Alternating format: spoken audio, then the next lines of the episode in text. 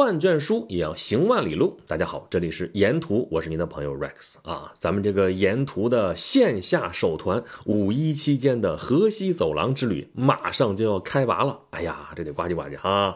哎呀，我这几天也是掰着手指头在这算，说，哎呀，这个团期是什么时候啊？我应该什么时候出发呀？有点迫不及待了呢，是不是？但是在出发之前，按照咱们上一期说的啊，我先帮大家把这个河西走廊的历史跟大家一起来捋一捋。就河西走廊这个地方，因为它偏处西北，这就跟中原大地这些朝代啊可能不太一样。就是你看中原这地方，我们一般算的话，算那些大的朝代就差不了太多。你见到一个建筑，说这始建于明朝。始建于清朝，你到北京这边看啊，这始建于晋朝，始建于唐朝，这都有是吧？始建于宋，呃，宋朝没有哈，宋朝没有统治过北京这个地方啊。始建于辽朝，这都是有的，还算是比较大的王朝。但是在河西走廊这个地方啊，就会有一些小的政权。你比方说啊，一个石窟什么什么东西的始建于北凉，北凉算是什么朝代？啊啊，知道的是十六国是吧？十六国有几个国家啊？你说这不废话吗？十六国可不就十六国？哎，不是啊，这个名为十六国，实为十八国，可能比这个还要多。那就是就是一个字乱。在西北这个地方，就是因为你中原大乱的时候啊，西北这个地方要么就是更乱，要么就是它保境安民的话，它也跟你中原这地方不太一样。所以在河西走廊这个地方，会有一些在中原这个地方听不到的一些呃故事和一些我们一般碰不到的一些小政权。那么我们就来捋一捋吧，啊，但其实今天咱们要讲的这一期啊，可能还是比较大的关节，而且大家也是比较熟悉的历史。说是讲他这个历史吧，其实我们重点要讲三个人吧，啊，一个是张骞，一个是霍去病，还有一个是他们背后的那个人啊，这个人相信大家都知道是谁，咱们一会儿再说。那张骞首先说。这是一个非常有名的人了，对不对？开通丝绸之路，对吧？凿空西域，这是司马迁用的话，这个词儿就很传神。凿空西域，啥意思呢？西域已经在那边有一定的文明程度了，是吧？跟汉朝中间就隔绝着。然后呢，这个张骞过来拿个恨不得就是凿子，是吧？把它给凿开了，这叫凿空西域，是吧？咱们形象理解可不就这样吗？那么你说吧，他凿空的这段是什么？那不就是河西走廊吗？对吧？从汉朝的这个腹地。啊，关中地区这边把西北边这个地方，到西域中间隔的就是河西走廊，这个功劳，首先是张骞探明的道路，然后是霍去病把它给打通的。所以今天咱们就是来说一说这两个人他们的伟业。这两个人的故事其实大家都比较熟悉了哈。咱们之前讲那个中国历史上大人物，讲汉武帝的时候，讲张骞，讲霍去病，他们的故事咱都已经讲个七七八八了。那么这个地方我们再说啥？呃，先把他们的主要功绩说一遍，就是张骞，我们已经说了哈，他通西域，他的主要事迹是啥呢？他公元前一百三十九年的时候出使西域，对吧？他带了一个随从团，一百来号人吧，出去没多久被抓了，被抓了之后啊，然后就被困在匈奴十年，十年之后他逃出来了，逃出来还是完成了他的使命，去到了西域，对吧？但是他回来之后呢？呃，跟汉武帝这么一汇报，说你当时让我办那事儿，其实没办成啊。但是他还是一个伟大的人物。你看，咱们云里雾里说了这半天，啥意思呢？就说今天咱们就理清几个关节点。首先，张骞为什么要去通西域？他就纯粹是为了探险吗？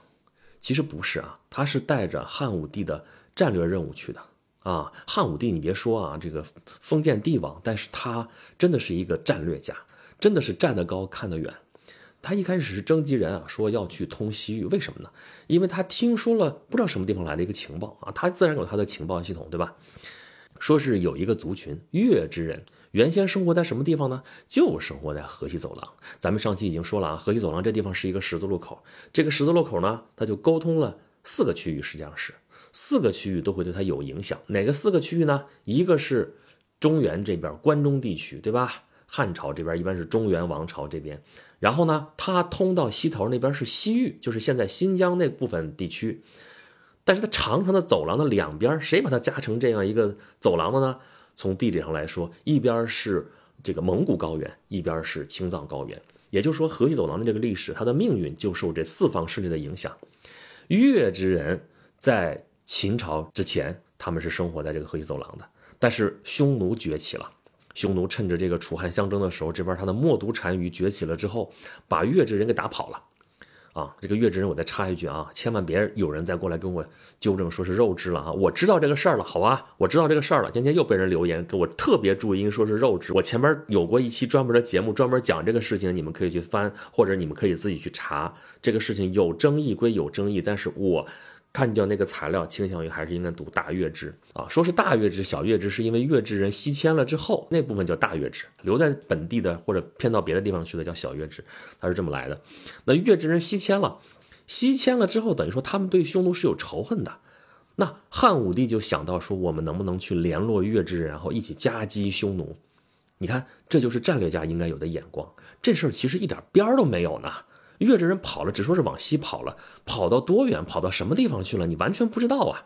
当时的情报是说他们跑到伊犁河谷去了，伊犁河谷你打开地图看一看在什么地方，但是完全不知道呀，中间也没有任何人给他们通消息啊，只是可能抓了几个匈奴俘虏，说哎有这么一回事儿，谁敢去？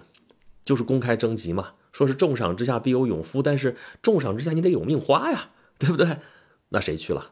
就是张骞挺身而出，他本来就是狼，对不对？本来就相当于是这个汉武帝的侍卫官，是不是啊？他应征，他要去。那年他算了算，应该就二十六岁，身强体壮，然后呢，思想也比较成熟。重要的是，经过后面的考验，我们知道他的意志非常的坚定。他要完成的使命，他要完成的任务是无论如何一定要完成的。然后呢，他就带了这些随从，里边最重点的就是那个唐一父，是吧？因为。就是最后他跟他一块回到了汉朝，他们被抓了。咱刚才说了，他们在什么地方被抓的？就是在河西走廊被抓的。你想从那个河西走廊悄悄的过去，这个事情太难了。咱说那个河西走廊，那个宽度啊，最窄的地方只有几十公里啊，宽的地方也就一二百公里的样子。然后你想从那里边不让匈奴发现，就这么过去，而且他那么一百多号人浩浩荡荡的，你想想，对吧？而且他出使，哎，出使得带点礼物吧，带点啥的。哪那么容易就你悄悄的就过去了呢？对不对？这不就被匈奴给抓了吗？匈奴，你别看他们的心态还是挺有意思的。他们对于张骞这样的人物，这地位应该在汉朝这边比较高了。他们的第一目标是要让他投降。你看，像后来的这个苏武，像后来的李陵，首先都是想要他们投降，因为他其实缺这样的人才，对不对？你在那边掌握了先进的文化啊，有先进的技术，我们这边草原上其实缺这样的人。对不对？能够为我所用是最好的。所以，虽然是把这个张骞他们这一些人都给抓住了，但是呢，呃，没有杀他们，对吧？把他们带到这个大漠、这个荒漠里边，还给他们娶媳妇儿，对吧？你说这个娶媳妇儿吧，这事儿，一方面可以算是优待，其实另外一方面呢，就近照顾他们也是叫监督他们，叫监视他们，对不对？你别给我整幺蛾子，要怎么怎么着？但实际上呢？人家在一块生活，你这心向着谁还不一定呢，是不是？所以待了九年、十年之后，有些人可能就混日子，哪过不是过呀，对不对？但是张骞他可不是在这摸鱼的，不是在这混日子的，他一直想着自己的使命，而且他在匈奴军营里边啊，也探听到了一些信息，比方说他们要去的不是找大月支吗？找月之人，这些人原来的情报是说他们去了伊犁河谷，但是后来听说又被匈奴的盟友给打了。打了，继续往南迁，啊，迁到咱们现在说的就费尔干纳盆地那个地方去了啊，已经到了那个乌兹别克那边了。但张骞听到这些消息之后，抽空跑了，就按照自己的新的情报，终于找到了月之人。但是月之人可不像张骞这样的这个意志啊，其实这个才是人之常情，对不对？我们是带着仇恨，但是人家想开了，我不能带着仇恨生活，对不对？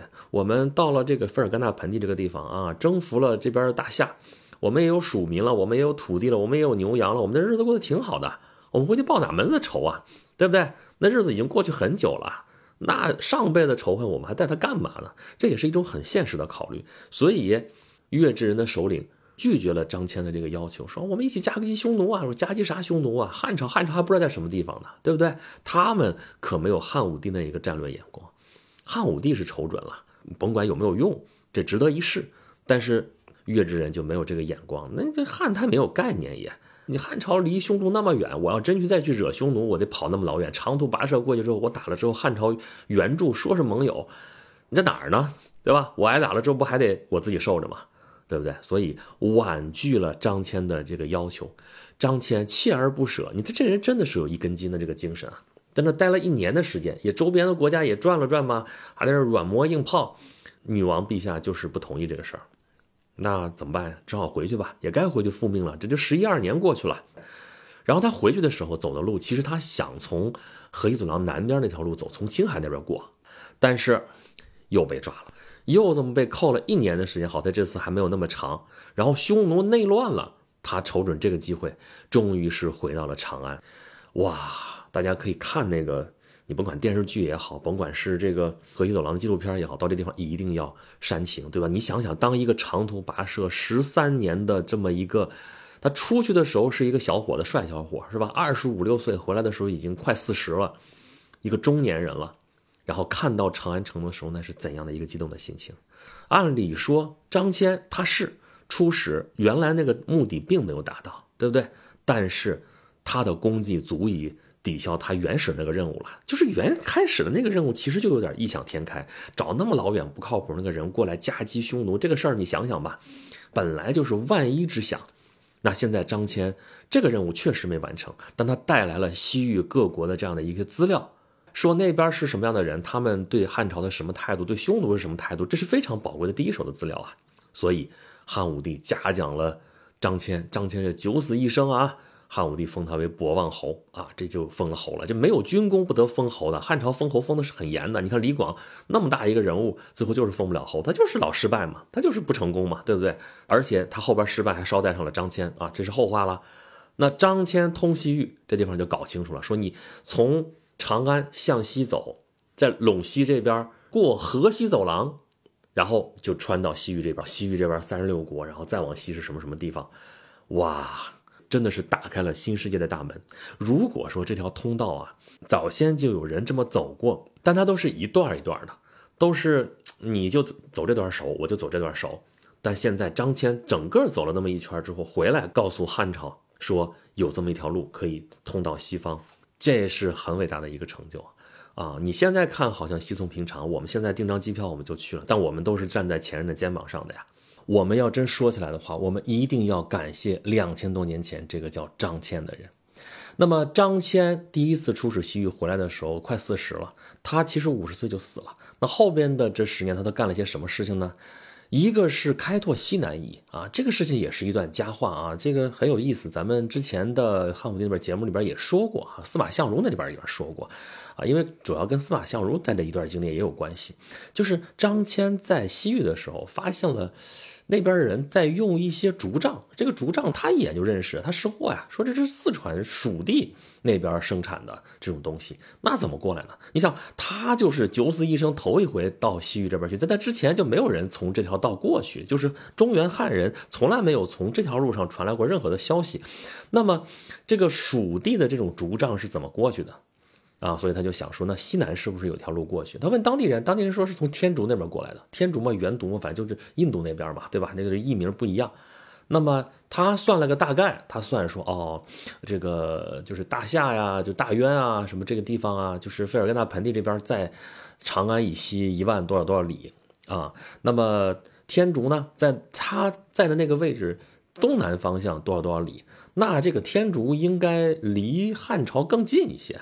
那么我们这边西南就是蜀地，蜀地再往西南走的话，应该到这个天竺就不远了，对吧？所以他干这么一件事儿，他就上报汉武帝。汉武帝因为这时候就是是四夷啊，他真的是四夷啊，对吧？西北这边，对吧？北方匈奴，然后东南夷、西南夷，西南夷这边就是开拓。开拓的话，其中你看就用到那个司马相如，司马相如也是参与到其中。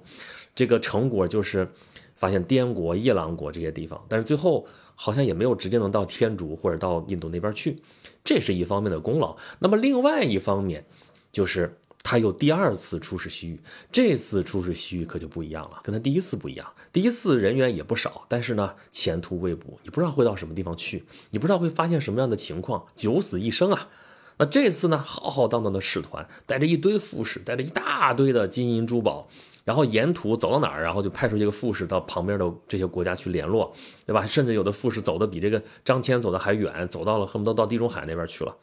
那么这次成果非常非常的丰厚，而且这次也比较的顺利。为什么那么顺？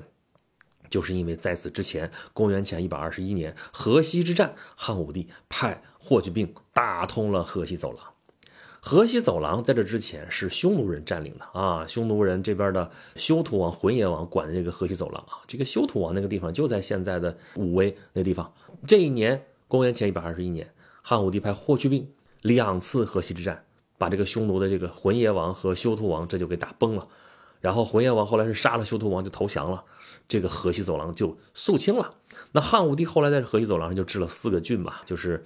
呃，最早设的应该是酒泉和武威，后来张掖还有这个敦煌，这也都有了。所以就是河西四郡，从东往西说的话，就是武威、张掖、酒泉、敦煌。我们现在说河西走廊，说河西走廊最主要的地方其实就是这个河西四郡，这是汉朝的时候就设置了。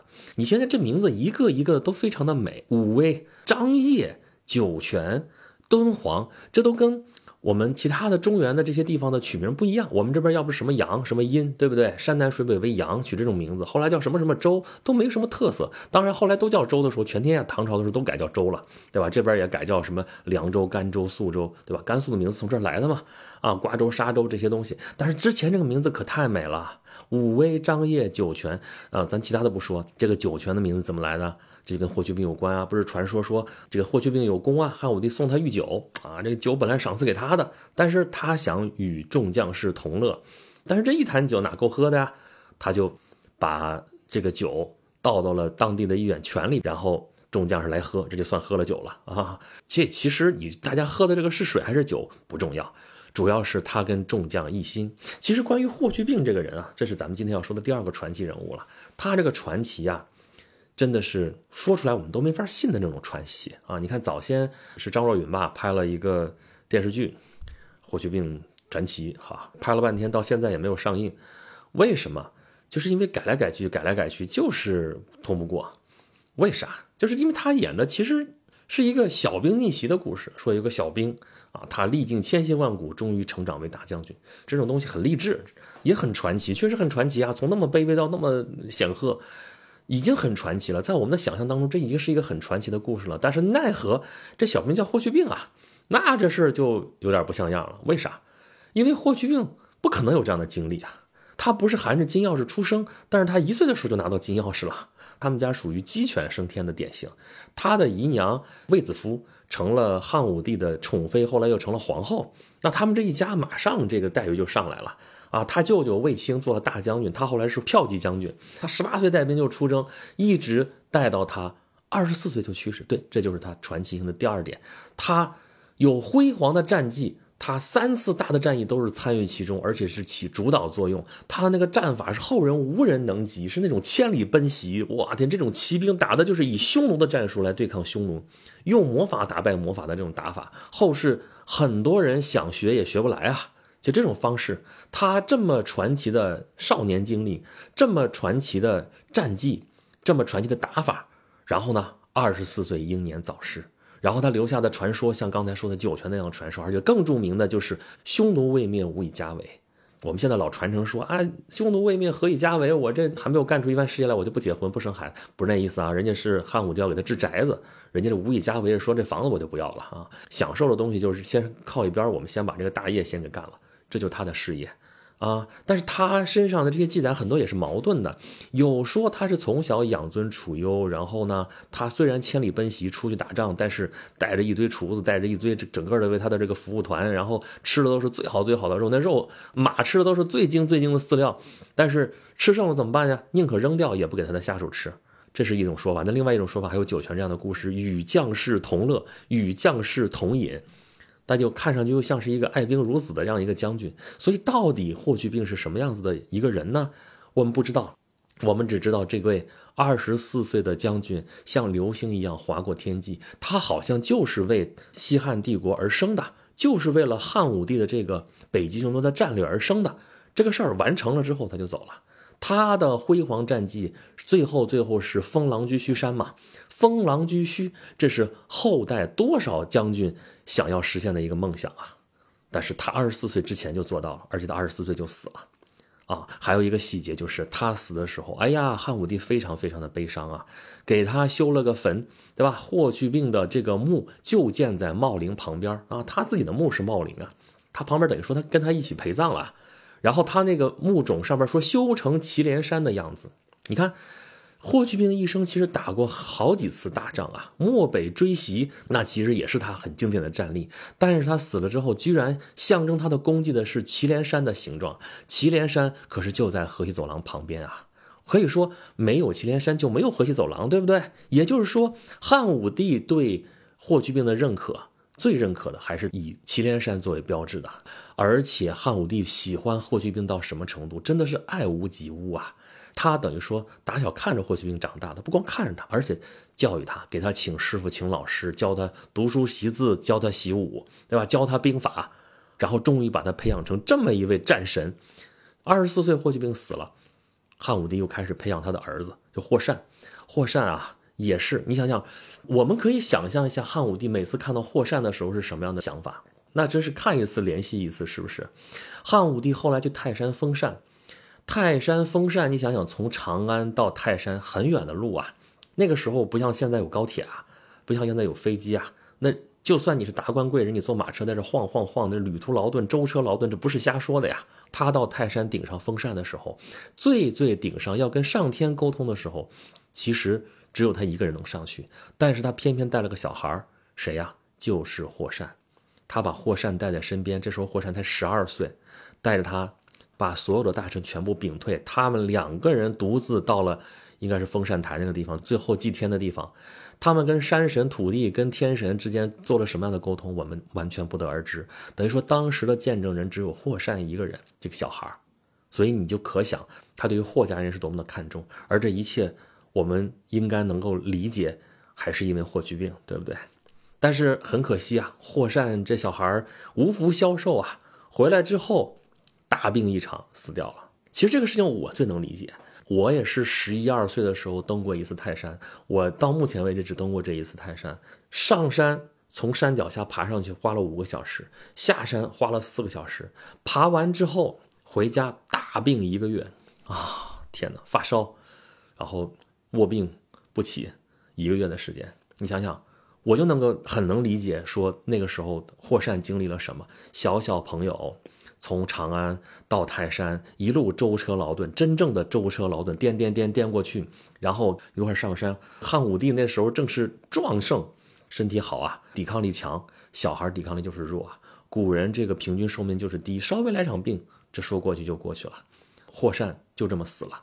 那么霍去病二十四岁，你说他留下了一个儿子，这还是有可能的。但是霍善这十二岁肯定没有留下儿子呀，那怎么办呢？这支。以后只能从他弟弟那边过继了。他弟弟是谁？他弟弟就是霍光啊。霍光成了汉武帝后边汉昭帝、汉宣帝的辅政大臣。这是为什么？汉武帝为什么重用霍光啊？一方面是霍光能干，但是他怎么能进入汉武帝的视野里面呢？还是因为霍去病啊，爱屋及乌到这个程度啊。也就是说，霍善。可能不显山不漏水，但是霍光这影响了汉朝整个政治格局的人物，其实是因为霍去病啊。那你再往下倒，当然是因为卫子夫了。但是卫子夫是他那时候钟爱的女人，但是真正对他的事业能够起到帮助的霍家人，首推的就是霍去病啊。当然，现在人喜欢假设说霍去病是二十四岁就死了，得亏二十九岁就死了。他要是不死的话，他要长大了，是不是跟卫青那个结局一样？卫青其实到晚年的时候，其实有点不得志，其实有点倒霉。那霍去病是不是也会这样？那我们就不得而知了。这就是他的传奇了。二十四岁他死了，那所有这些假设就都不成立了，而只给我们留下了一个传奇。生下来就是为了完成这样一个使命，使命完成了就被老天给收走了，就有这么一种宿命的感觉。那么今天我们说了，我们今天主要讲三个传奇人物跟河西走廊有关，一个是张骞，他凿空西域，凿空的就是河西走廊。当然，再往西的西域那边路还是要走通，但是河西走廊是一个关键的这么一段它是咽喉。因为你去天山南北那边还有北道南道，但是在河西走廊这个地方，真的就这一条道啊，它也是有南边青海那边就难走的很，但河西走廊就非常非常的重要。你们如果现在能看到那个历史地图的话，西汉、东汉后面包括西晋那个疆域都是西域那边和中原这边就靠一个窄窄的河西走廊这么连着。所以你说河西走廊关键不关键吧？那么第二个传奇人物就是霍去病。霍去病是打通了河西走廊，他就把那个匈奴的势力，就是我们说的蒙古高原的势力给他打跑了，然后把中原跟西域给接起来了。那么这样一接的话，这条通道就把蒙古高原上的势力和青藏高原上的势力给隔开了。你不要说那个时候说青藏高原那么高，这可能威胁不到这边吧？汉朝早期的时候，尤其是西汉那边，确实匈奴的威胁更重一些。但是到了东汉的时候，青藏高原这边的势力就崛起了。东汉其实跟咱们现在说的话是青海，就是咱们上次说的河湟谷地那地方的势力，就是羌人打了几十上百年的仗。你看，我们看三国的时候，有什么护羌校尉这样的名词？这个羌就是当时的这个羌人。东汉其实就是因为跟这个羌人打，打到最后都想要放弃河西走廊了。其实当时就是凉州嘛。哎呀，当时朝廷已经商议说，咱把这凉州就废弃了吧，不要了。